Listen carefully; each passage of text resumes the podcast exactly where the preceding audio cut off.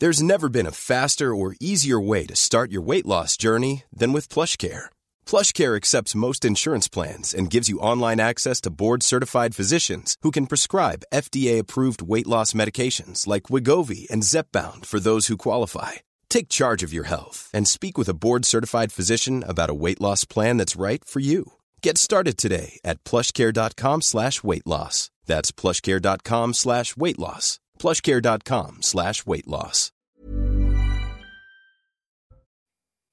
La tempête Kiaran continue. Six départements restent en vigilance orange, 34 en jaune. Le nord-ouest, le sud-ouest et la Corse sont particulièrement surveillés. Ce jeudi, les conséquences ont été nombreuses. Deux personnes sont mortes, 16 ont été blessées. De nombreuses chutes d'arbres et des coupures d'électricité ont également été recensées. Au Proche-Orient, l'armée israélienne a annoncé avoir achevé l'encerclement de Gaza. Plus tôt dans la journée, des dizaines de membres du Hamas ont été neutralisés après de violents affrontements avec l'armée israélienne. La situation se tend également à la frontière libanaise entre Tsahel et le Hezbollah. La bande de Gaza attaquée sur terre et par les airs, quatre écoles de l'ONU qui abritaient des réfugiés ont été touchées par des bombardements. L'une d'entre elles se situe à Jabalia, ville déjà visée à plusieurs reprises ces derniers jours. Enfin, l'imam de Beaucaire condamné à 8 mois de prison avec sursis et un, un an d'inéligibilité. Le prévenu de 32 ans a été poursuivi pour avoir appelé à combattre et tuer des juifs sur Facebook, cinq jours seulement après les attaques du Hamas le 7 octobre dernier.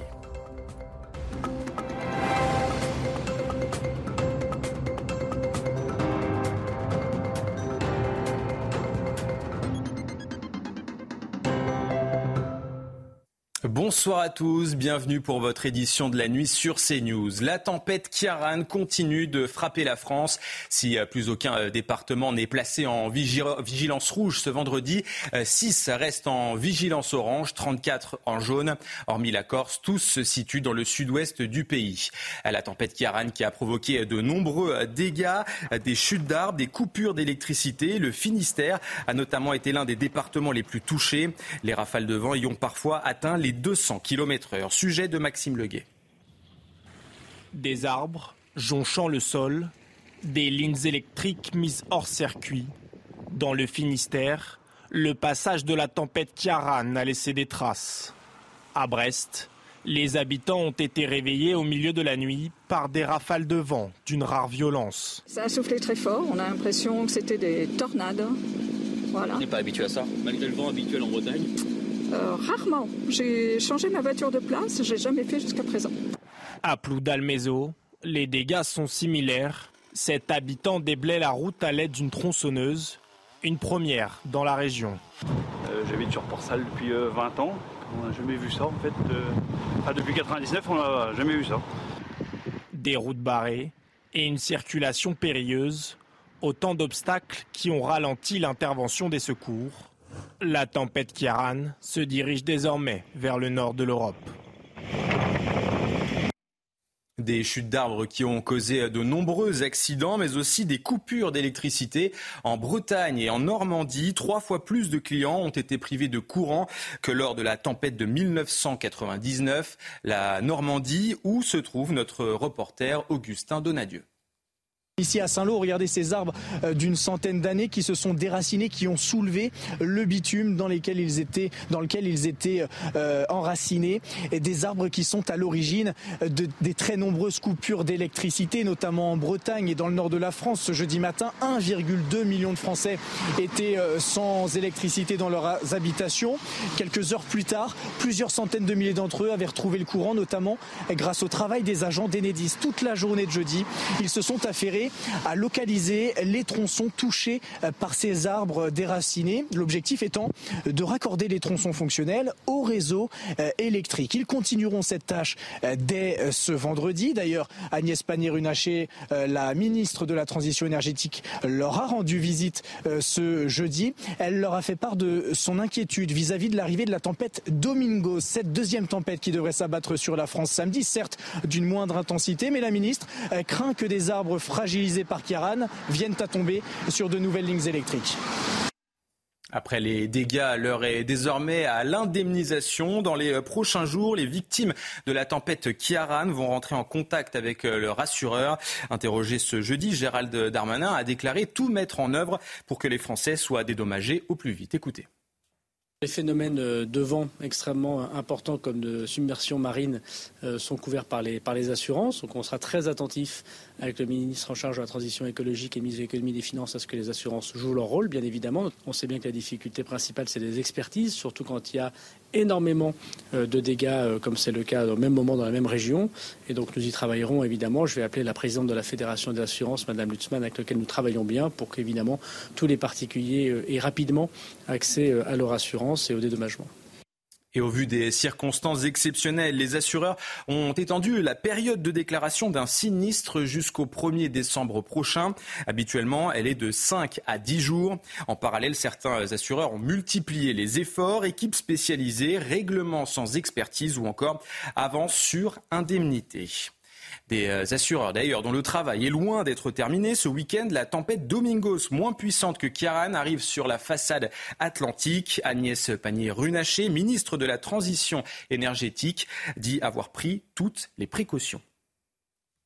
Sur la tempête qui est attendue euh, ce week-end euh, avec les services de l'État et Monsieur le Préfet qui est ici présent, euh, nous faisons en sorte de prendre maintenant toutes les mesures de sécurisation, sécurisation des bâtiments, bâchage, sécurisation des routes, tronçonnage pour permettre aux routes d'être totalement accessibles de façon à se préparer à passer le deuxième épisode de tempête. Alors c'est une tempête qui est moins impactante, mais elle est de nature à avoir aussi un impact fort parce qu'une partie des arbres auront été euh, affaiblis, euh, à moitié déracinés, euh, une partie des toitures auront été fragilisées et donc on peut s'attendre à avoir une deuxième phase d'épisode avec là aussi un impact sur, sur les réseaux et sur les, sur les bâtiments. Après l'autorisation de la préfecture de Paris, 2000 personnes se sont réunies ce jeudi soir, place de la République, en solidarité au peuple palestinien. Ce rassemblement, organisé entre autres par des élus de la France insoumise, s'est déroulé dans un calme relatif. Les manifestants ont exigé un cessez-le-feu dans la bande de Gaza, scandé quelques slogans à l'encontre d'Israël et d'Emmanuel Macron. On écoute tout de suite quelques-uns des participants. Dès que c'est pour la paix et un cessez-le-feu, je suis là. Je suis pas là pour soutenir un parti, je suis là pour soutenir euh, les peuples, les, gens qui aujourd'hui se retrouvent au milieu de ça et se meurent et se font tuer par euh, l'armée israélienne. C'est euh, pas anodin en fait qu'il y ait une mobilisation qui puisse se développer en France, sachant que la France est un des États, une des puissances qui, qui donne son soutien inconditionnel à Israël dans les massacres en cours. Nous, on dénonce aussi cette complicité-là. Ça va à l'encontre de toutes les valeurs humaine. Euh, on ne peut pas laisser faire un, génocide parce qu'il faut appeler ce qu'il faut appeler. Ça fait des années et des années que ça dure dans l'indifférence la plus totale et là c'est trop. Donc à un moment donné, euh, en tant que Français et en tant que citoyen du monde, on peut, en tout cas pour ma part, je ne peux pas ne plus rien dire. From the river to the sea, de la rivière à la mer. Ce slogan est l'un des plus euh, scandés lors des manifestations pro-palestiniennes dans le monde. Alors que veut-il dire? Doit-on l'interdire? Élément de réponse avec Mathilde Ibanez et Kylian Salé. From the river to the sea, Palestine will be free. From the river to the sea, ce slogan signifie la Palestine sera libre, de la rivière à la mer.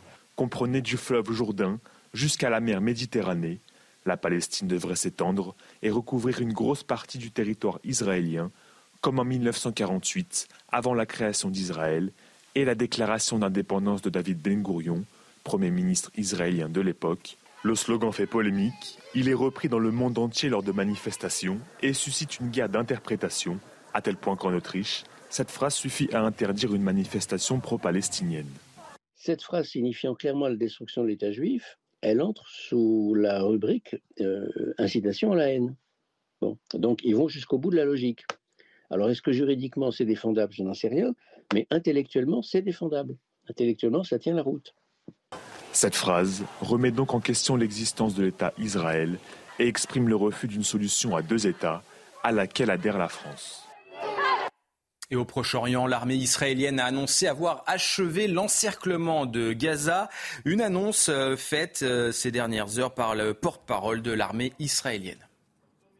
Les soldats de l'armée israélienne ont achevé l'encerclement de la ville de Gaza, centre de l'organisation terroriste Hamas. Le concept de cessez-le-feu n'est pas du tout à l'ordre du jour actuellement. Les forces armées israéliennes sont en guerre et mènent une guerre pour démanteler le Hamas. Et plus tôt dans la journée, des dizaines de terroristes du Hamas avaient été tués lors euh, d'affrontements rapprochés avec l'armée israélienne. 23 euh, personnes sont également décédées suite au bombardement de quatre écoles de l'ONU qui abritaient des réfugiés. Et puis euh, hein, semble prendre l'avantage dans la bande de Gaza. Pourtant, le Hamas continue de menacer Israël. Écoutez, Abu Obeida, le porte-parole du groupe terroriste, promet la mort aux soldats israéliens. Nous nous battons sur notre terre, dans le ciel, partout. Et Gaza constituera une malédiction pour Israël. Nous vous assurons que le nombre de morts est beaucoup plus élevé que ce que vos dirigeants annoncent. Et je veux que vous vous attendiez à ce que davantage de vos soldats reviennent dans des sacs noirs. Et voilà le, porte-parole du euh, groupe terroriste Hamas. Je vous le disais à l'instant, donc quatre écoles euh, qui abritaient des réfugiés palestiniens ont été euh, touchées ce jeudi par des bombardements. L'une d'entre elles se trouvait à proximité de Jabalia, une ville déjà ciblée, ciblée pour le troisième jour consécutif. Les détails avec Audrey Berthaud. L'armée israélienne aurait bombardé à plusieurs reprises le camp de réfugiés de Jabalia au nord de Gaza. Selon Tsahal, un commandant du Hamas qui serait l'un des responsables de l'attaque du 7 octobre se trouvait dans ce camp. Nous avons éliminé le commandant du bataillon de Jabalia, Ibrahim Biari. C'était un assassin, un terroriste, responsable d'une zone importante à partir de laquelle les terroristes ont organisé le massacre le 7 octobre. Nous l'avons tué. Selon le Hamas, des dizaines de personnes auraient été tuées. Aucun autre bilan de sources indépendantes n'est possible dans l'immédiat. Le camp de Jabalia est le plus grand camp de réfugiés palestiniens. Il abrite environ 160 000 réfugiés. La France s'est dit profondément inquiète du très lourd bilan pour les populations civiles et a réitéré son appel à une trêve humanitaire. L'ONU a également condamné cette frappe et a appelé toutes les parties à mettre un terme à ces violences. Et dans le nord d'Israël, la tension monte entre Tsahal et le Hezbollah libanais. Après avoir été euh, ciblé par euh, des tirs, l'armée israélienne a répliqué avec une vaste frappe contre les combattants du mouvement. En réponse, ces derniers ont attaqué simultanément 19 positions israéliennes. Cette escalade survient à quelques heures d'un discours très attendu du chef du Hezbollah et qui suscite de nombreuses interrogations chez les Libanais. Écoutez. Si Nasrallah avait voulu entrer en guerre, il l'aurait fait directement au début de l'opération militaire du Hamas. À ce moment-là, Israël a reçu une frappe soudaine et son intervention l'aurait affaibli encore plus. En même temps, je pense qu'il est possible pour lui d'entrer en guerre, mais qu'il attend le bon moment. Nous vivons dans un climat de tension parce que nous ne savons pas si nous allons entrer en guerre ou non. Je m'attends à ce que le discours de Nasrallah soit calme, qu'il appelle à la paix entre les Libanais et entre les Arabes. Je pense que le discours ne changera rien. Je pense que le discours sera de nature pacifique et qu'il conduira au calme et non à l'escalade, car le pays n'est pas en mesure de supporter plus que cela.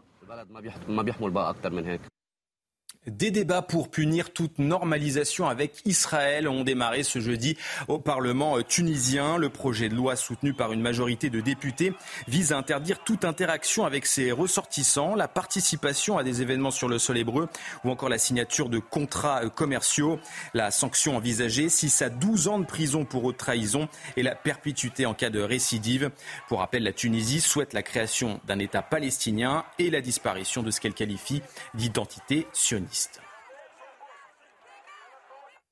Des tags d'étoiles de David, des chants anti-juifs dans le métro euh, parisien. Ces euh, derniers jours, les actes antisémites se sont euh, multipliés en France. Internet et les réseaux sociaux ne font pas exception. Alors comment signaler ces atteintes? Réponse avec Alice Sommerer et Aminata Demphal.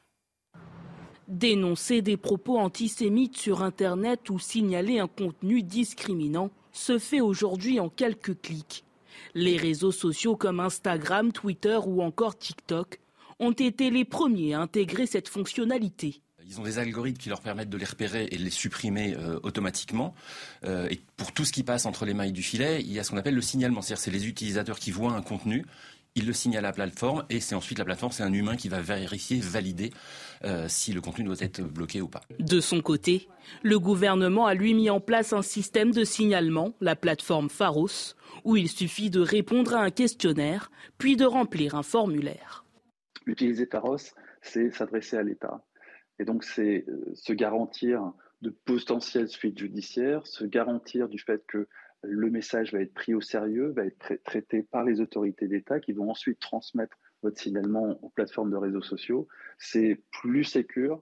Grâce à cette plateforme, le gouvernement a recensé près de 6000 signalements depuis le 7 octobre. L'imam de Beaucaire condamné à huit mois de prison avec sursis. Le prévenu de 32 ans était poursuivi pour avoir appelé à combattre et tuer des juifs sur Facebook, cinq jours seulement après les attaques du Hamas en Israël. Les précisions de Tanguy Hamon.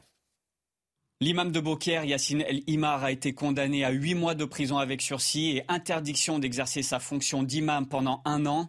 Il est aussi inscrit au fichier des auteurs d'infractions terroristes. Il était jugé à Nîmes pour apologie du terrorisme en ligne et provocation publique à la haine ou la violence en raison de la race ou de la religion. Il avait posté un message sur Facebook tiré d'un hadith qui disait, je cite, Vous combattez les juifs et aurez le dessus sur eux de sorte que la pierre dira aux musulmans, voici un juif caché derrière moi, viens le tuer.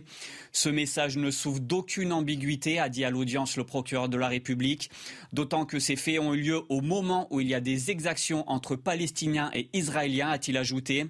Après un signalement du préfet du Gard, l'imam avait été interpellé lundi soir à l'aéroport de Marseille-Marignane alors qu'il revenait d'un pèlerinage à la Mecque. Il s'agit d'un franco-marocain âgé d'une trentaine d'années et qui travaillait pour la mosquée de Beaucaire à la limite entre le Gard et les Bouches-du-Rhône. Après son interdiction d'exercer pendant un an, il pourra reprendre sa fonction d'imam. Éric Dupont-Moretti reste en poste pendant son euh, procès. Une source gouvernementale a confirmé qu'aucune intérim n'est prévue pour remplacer temporairement le ministre de la Justice. Éric Dupont-Moretti sera jugé du 6 au 17 novembre prochain devant la Cour de justice de la République. Il est soupçonné d'avoir usé de ses fonctions pour régler ses comptes avec des magistrats avec qui il avait eu des différends lors de sa carrière d'avocat. Et puis les Beatles reviennent avec un tout nouveau titre intitulé Now and Then. Ce morceau euh, sera bientôt disponible grâce à l'intelligence artificielle. Un logiciel a pu isoler la voix de John Lennon de manière claire 53 ans après son enregistrement. En voici un court extrait.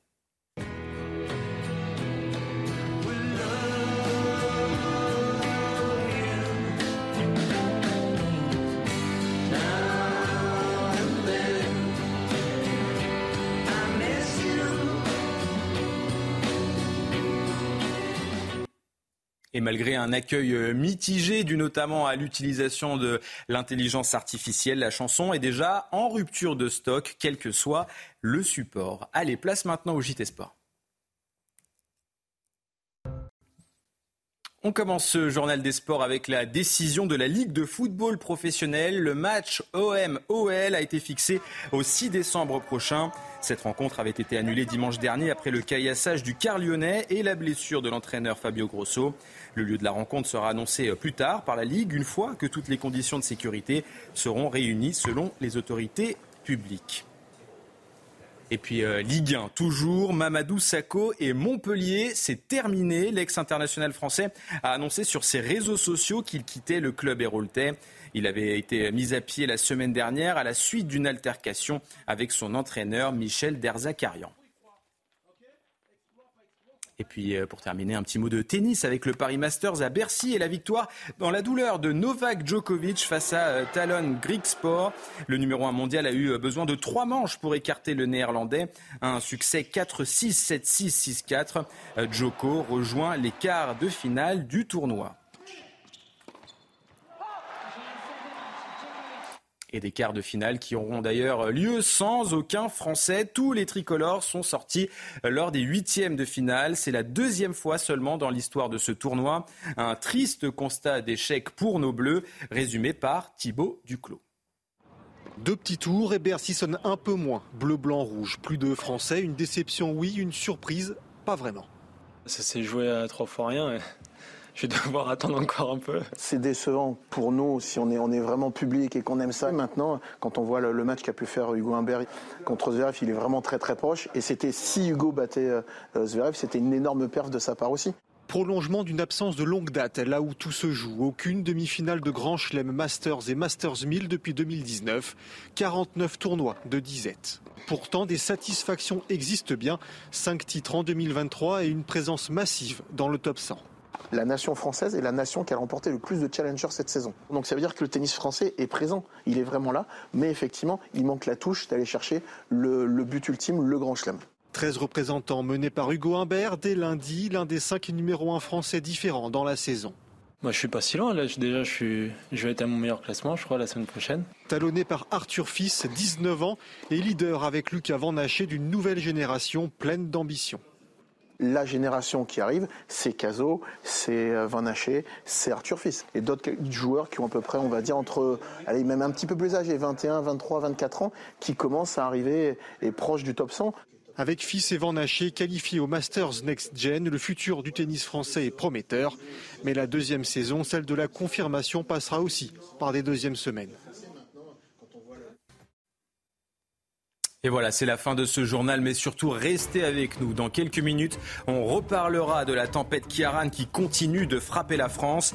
Bonne nouvelle, plus aucun département n'est placé en vigilance rouge ce vendredi, mais 6 restent en vigilance orange, 34 en jaune. On, on en reparle dans un instant. A tout de suite. Retrouvez tous nos programmes et plus sur cnews.fr.